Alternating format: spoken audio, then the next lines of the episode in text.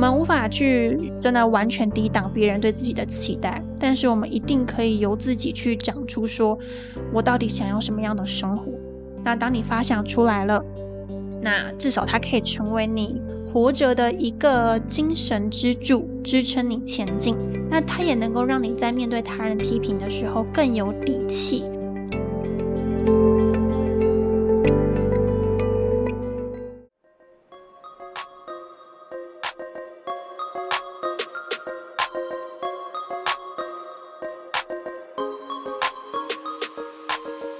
我是席娜 Athena，欢迎来到理想自己研究室。在理想自己研究室，我会和你聊聊如何探索自己的潜能，并从设计人生以及生活优化的角度，帮助你实践理想生活。准备好过上你的理想生活了吗？和我一起听下去吧。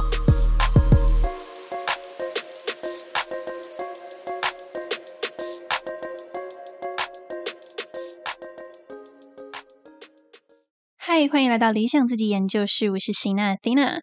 今天呢，要来接续上一集哦，来去谈说怎么面对他人的否定跟批评。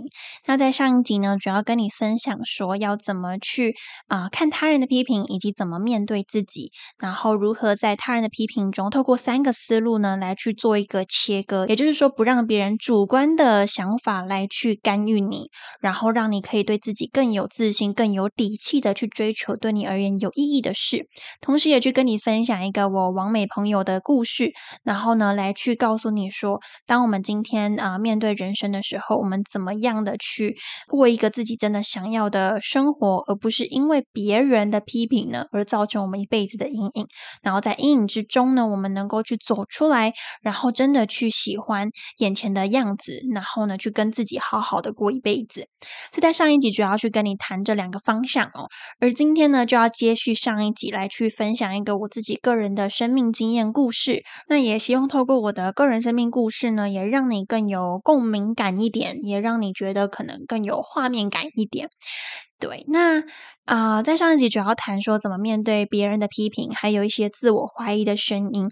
然后在我们的生命中，其实也不乏一些批评。那在我上一集其实有提到，我们没有办法去避免掉任何一个批评，因为它就是一个一定会存在的东西。因为事情本身就是双面刃，你会接受赞美，一定也会接受一部分的批评。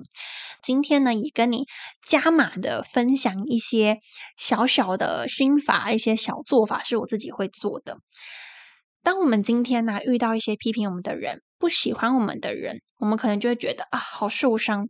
那后面我自己在面对我的人生，就有一个法则，叫做二七一法则。那我记得好像是我之前在网络上看到的一个概念啦，对，所以我就沿用下来了。但我现在已经不可考，就是 忘记到底自己从哪里看来。那这个二七一法则呢，就是分享给你哦。当你今天面对你的人生的时候啊，有时候会有些人很讨厌你。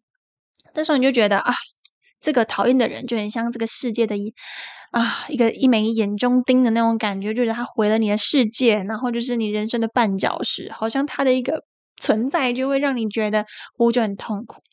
那我自己偶尔也是会遇到一些不喜欢我的人，其实多多少少还是有，只是到后面我可能自己选择把他们，你知道，就是眼不见为净，就是眼不见为净最舒服了，就是反正。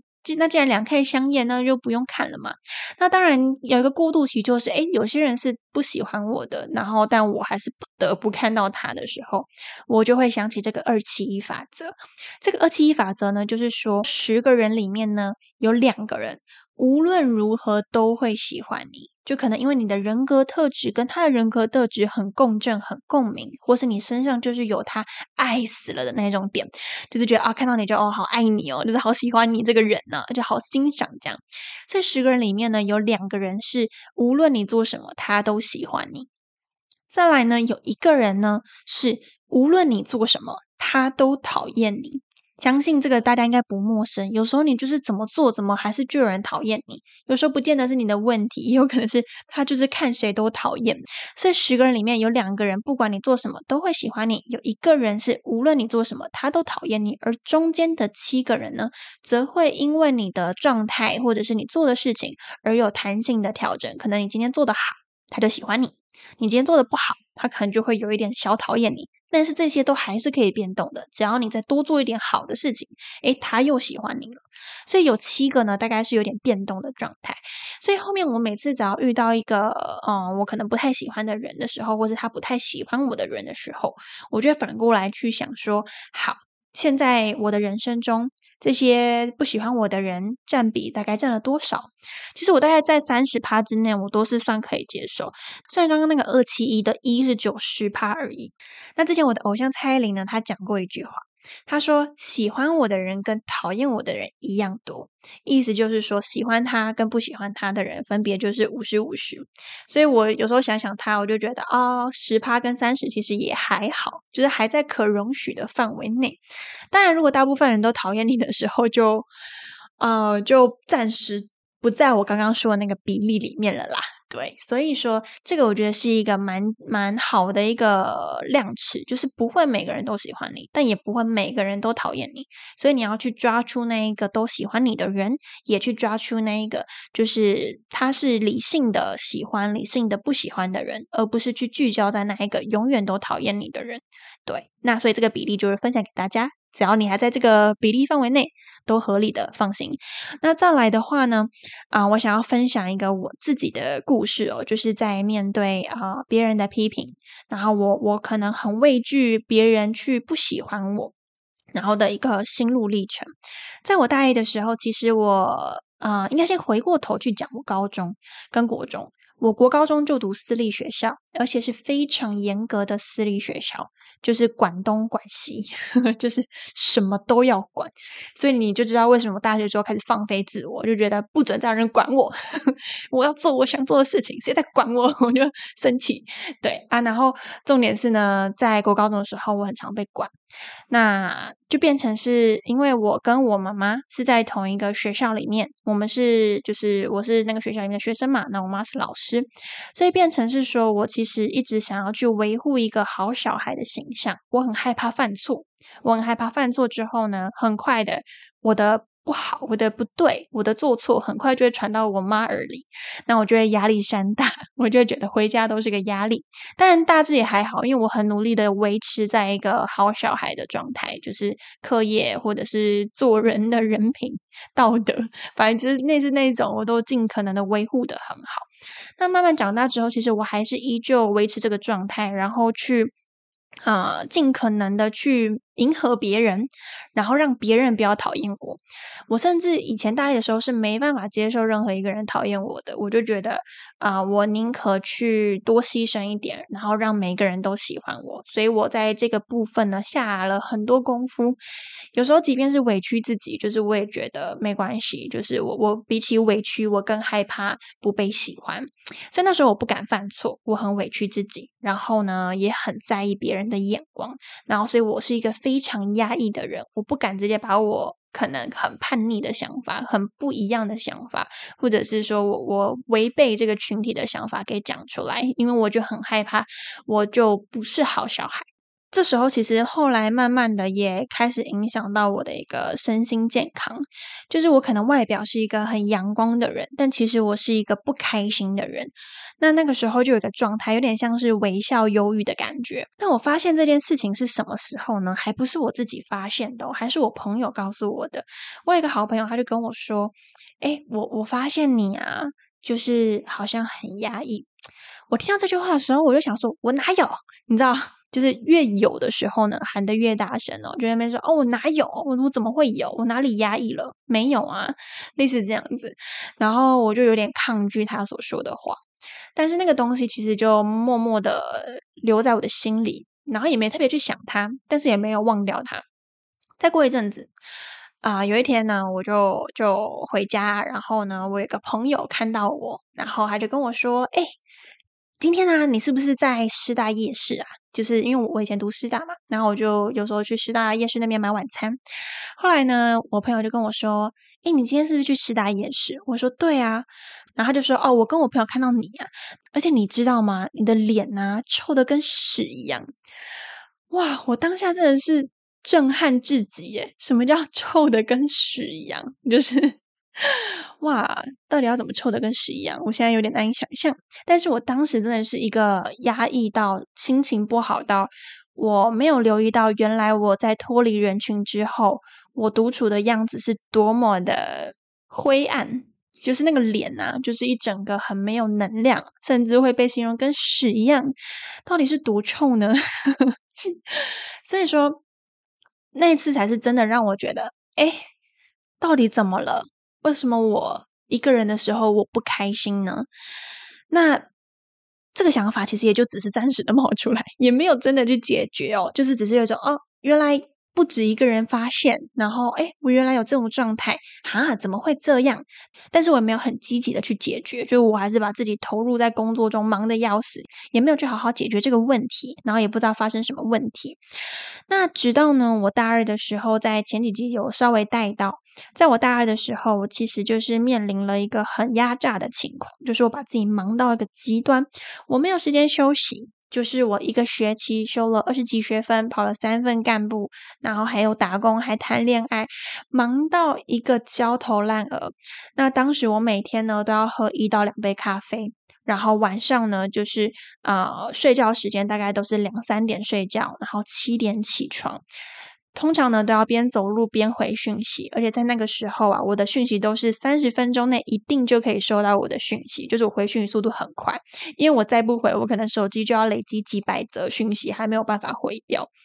所以那时候我唯一可以好好打讯息的时间呢，要么就是走路的时候，要么呢就是上课的时候不认真听老师上课，请同学不要学啊，就是就是不认真听老师上课，然后在那边回讯息，就回一些社团的东西啊、活动的东西，把自己忙到一个极端。那最极端真的是有一种累到我一度觉得我一个不小心可能就会晕倒的那种状态。当然真的是好险，我那时候在逼自己一把，我可能就进医院了吧，我猜。但好险就是没有到那个程度，但也是很累，就是一定每天都要靠咖啡提神，然后很忙碌，甚至某一天啊，我忙到一个程度，就是我逼自己要在十分钟的洗澡时间内想出气化的 idea，因为我知道我洗完澡之后我就没有时间想了。所以当时忙到一个这样极端的程度之后，啊，也综合了失恋，也综合了带团队失败，还有很多的一个情况。然后在忙的情况下，课业也是我整个大学生涯里面成绩最烂的一个学期。然后我的打工呢也做的不好，后来我也被我的老师就是很委婉的讲说，啊，你好像做的不太好。对，就他没有那么直接，但是呢，他的言下之意大概我可以感受得到，所以就变成我忙到一个极端的时候，我没有任何一个东西顾好了，也以至于呢，后面综合刚刚讲的各种很很很辛苦的情况，也就导致了我忧郁症。就是我真的有一度呢，就觉得啊，人生好累哦，然后好辛苦哦，我好像在追求一个我永远追不到的东西，然后我很努力，但我最后怎么？全部都做不好啊，身心俱疲，然后对读书呢，已经再也找不到兴趣，提不起兴趣，然后每天就是哭着睡，哭着醒，然后每天就像行尸走肉一样，能不去上课就不去上课，去上课就能坐角落就坐角落，坐角落之后下课一打钟，我一定就要冲出去。那那时候我人生的标配就是帽子。因为呢，帽子可以压住我的脸，别人就不会认出我是谁。那我就可以舍去很多很多的社交。所以，所以当时其实我真的是到一个不想跟任何人，即便是好朋友，我都已经没有力气讲话的一个状况。对，那在那个极端的一个情况，我就是一度陷入，就是我生活找不到意义跟乐趣。然后就像我说，每天就像行尸走肉，我只要能够维持基本的生存，我觉得就就够了。直到有一天啊，我甚至问我自己一个问题，我就问我自己说：我现在活着跟离开有差别吗？然后我就发现我答不出来耶，我居然想不到差别可以差在哪里。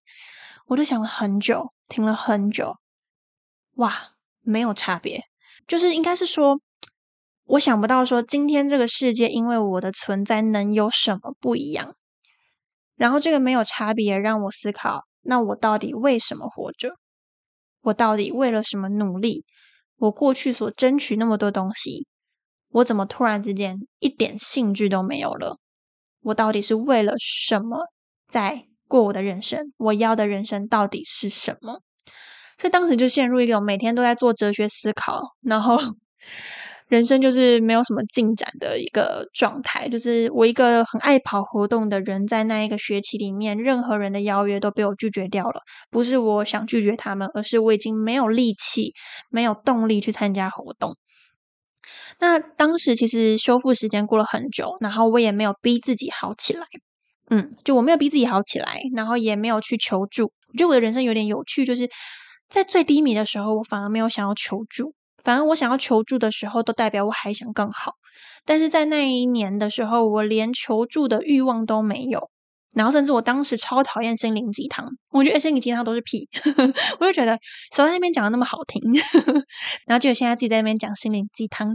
总而言之呢，我当时修复时间就很长的一段时间，我没有逼自己好起来，但我就是日复一日的这样子过生活。那直到后来呢，其实时间真的是可以淡化一切啦。就是时间大概过了半年、一年之后，我慢慢的有一点恢复的状态，但也没有真的好起来。然后我就开始。跟自己讲说，好了，差不多了，你该出去试试看了。我知道可能今天踏出去不见得会如你所愿，但是你再不踏出去的话，那你你你就永远只能停在现在这个样子。那这是你要的吗？那我就觉得我不想要，所以我后来就啊鼓起勇气的重新再去参加那些让我觉得啊我后面就变得很社恐，就我变得很社交恐惧。我以前很很 social 的。但到后面开始有点社恐之后，我还是逼自己要去跟人家互动，不然我觉得我有点停在原地这样。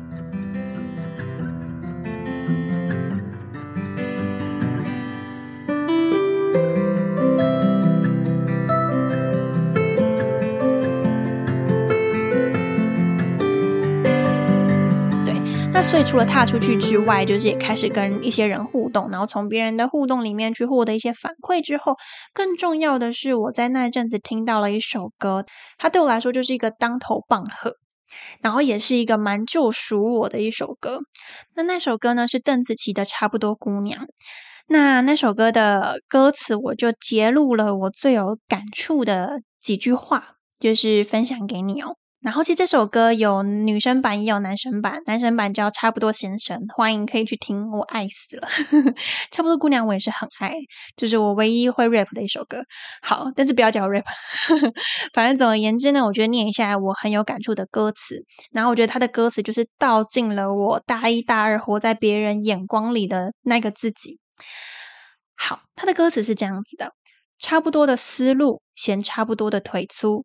看差不多的脸书，人差不多都想哭；女孩差不多的路，都差不多无助；差不多的姑娘追逐差不多的漂亮，她们差不多的愿望牵着她们鼻子方向；fake 差不多的微笑，都逞着差不多的强，所以讲话差不多的强。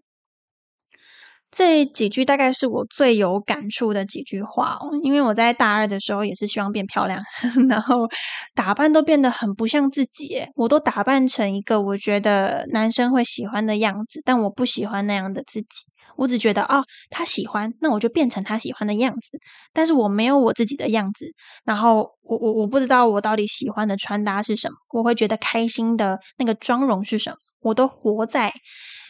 就是我为了追喜欢的男生的他的眼光下，那就变成是我听到这句话的时候就觉得啊，我在干嘛？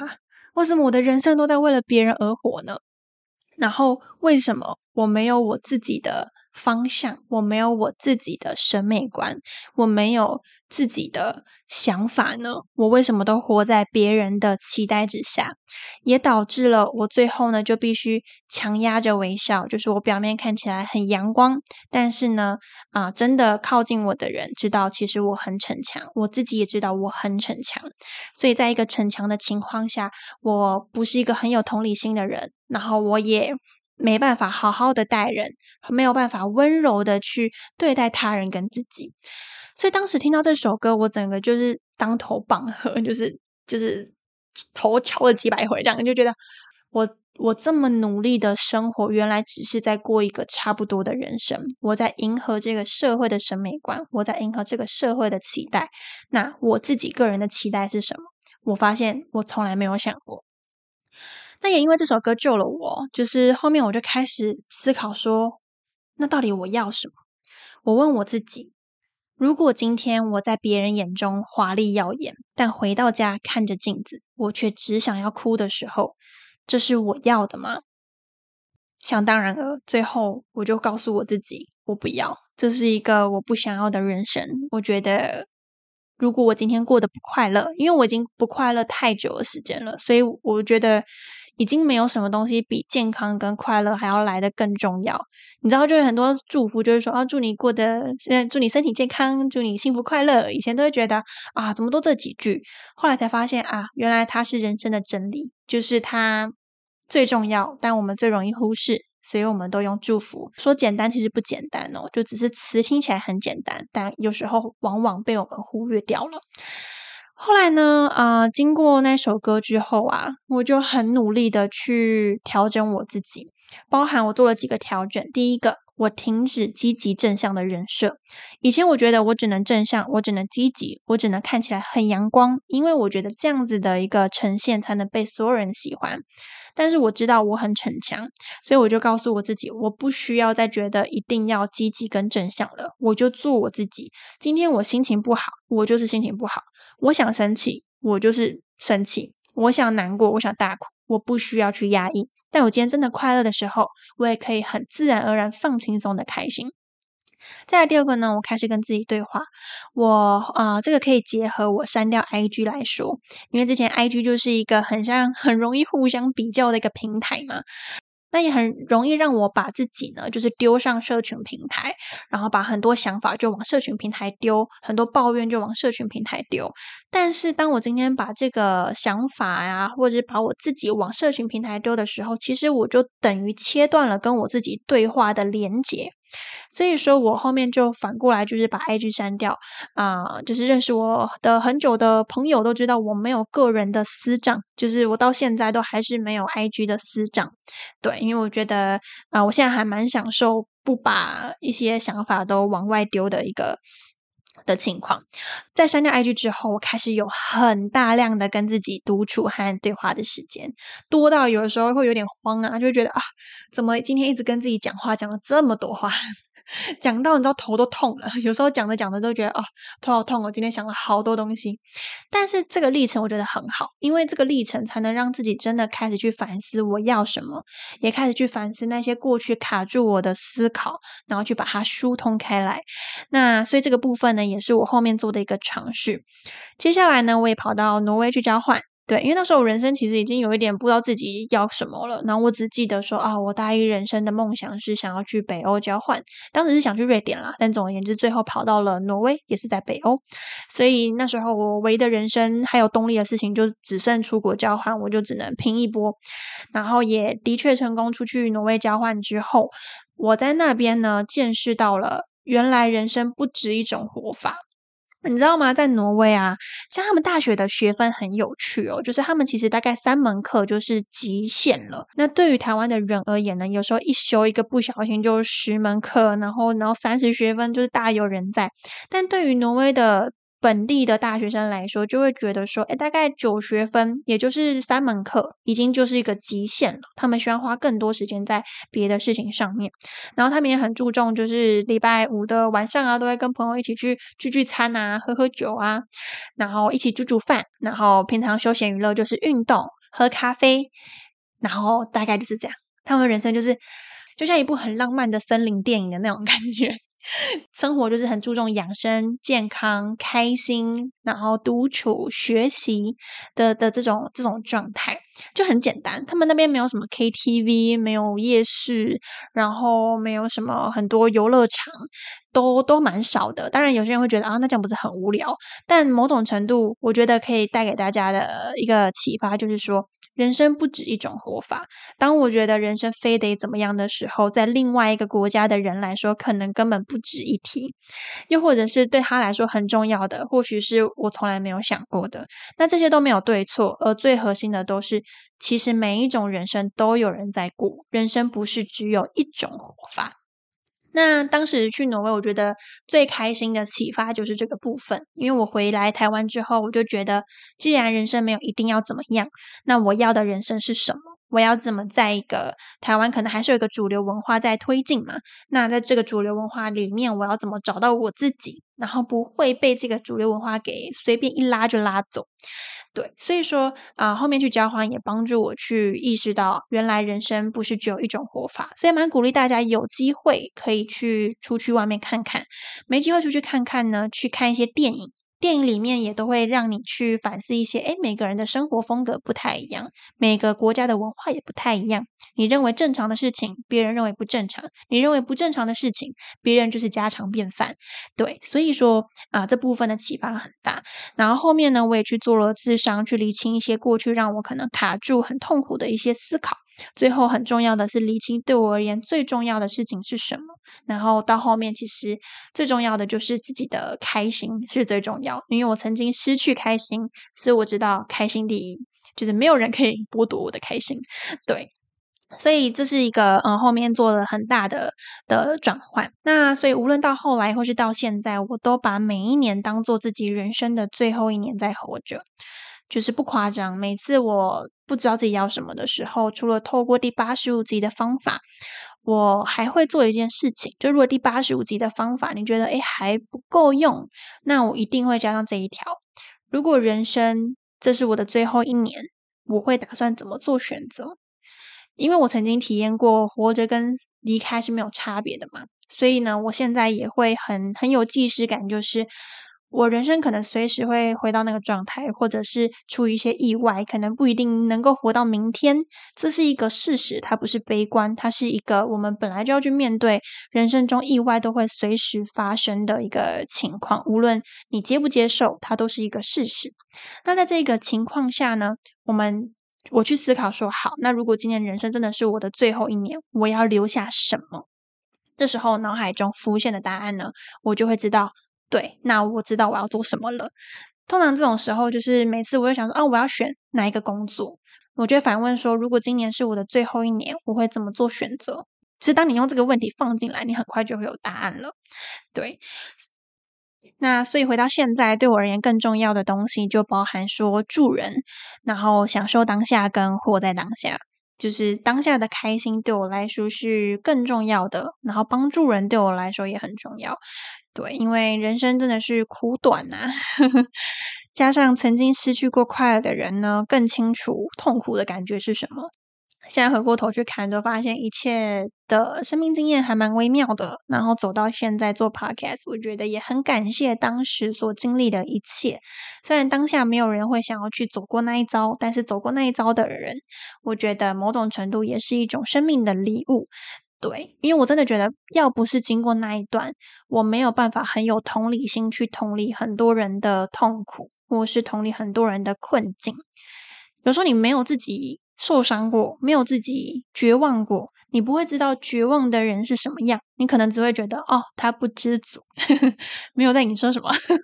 有些人就觉得，啊，是不是不知足？但是呢，我们都知道，不是不知足。有时候，人生就是刚好面对一些东西，然后在同一个时间点发生了，而那个同时发生的情况下，我刚好 hold 不住了，一切就这样爆发了，一切就这样子一发不可收拾。对，所以说，啊，如果你现在的状况呢，也正处于这样子的阶段，然后你需要有人帮助的话，就我现在其实也也持续的都有在接咨询或是接教练服务。对，那我觉得如果能够去帮助更多的人，去有个陪伴也好，甚至是梳理方向也好，能够帮助到你的话，我很乐意帮助你。其实讲到后面，我觉得已经变成讲自己的故事了。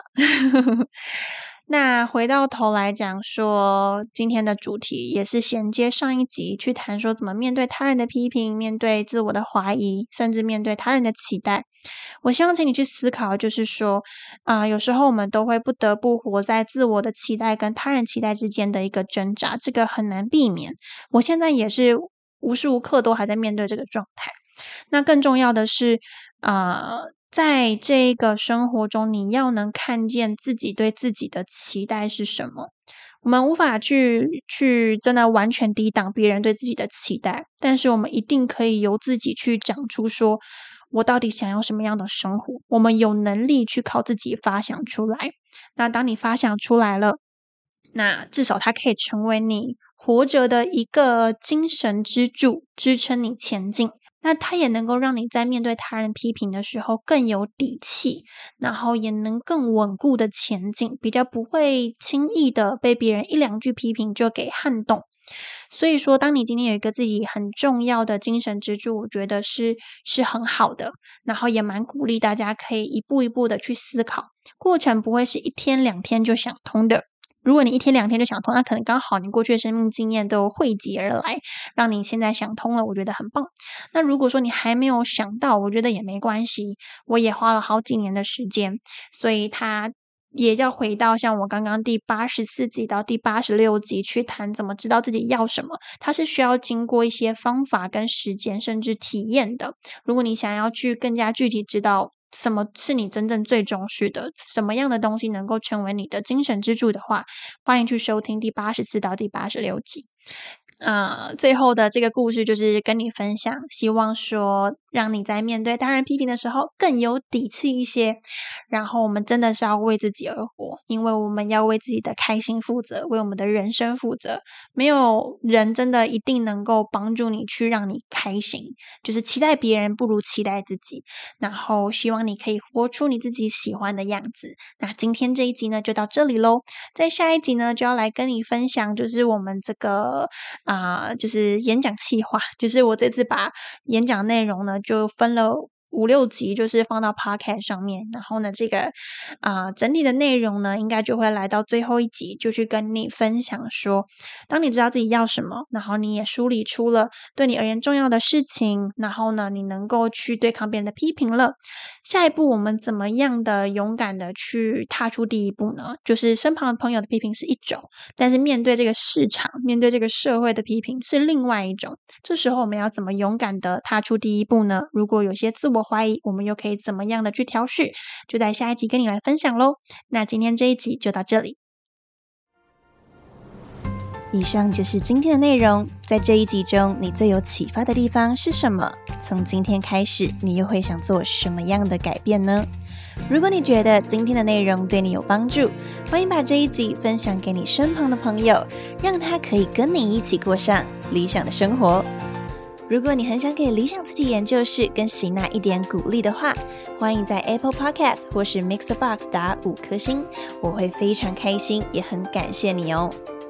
最后呢，感谢你收听这一集，我是你的理想生活探寻师 Athena，一起在理想自己研究室，让你的理想生活进行式。我们下次见。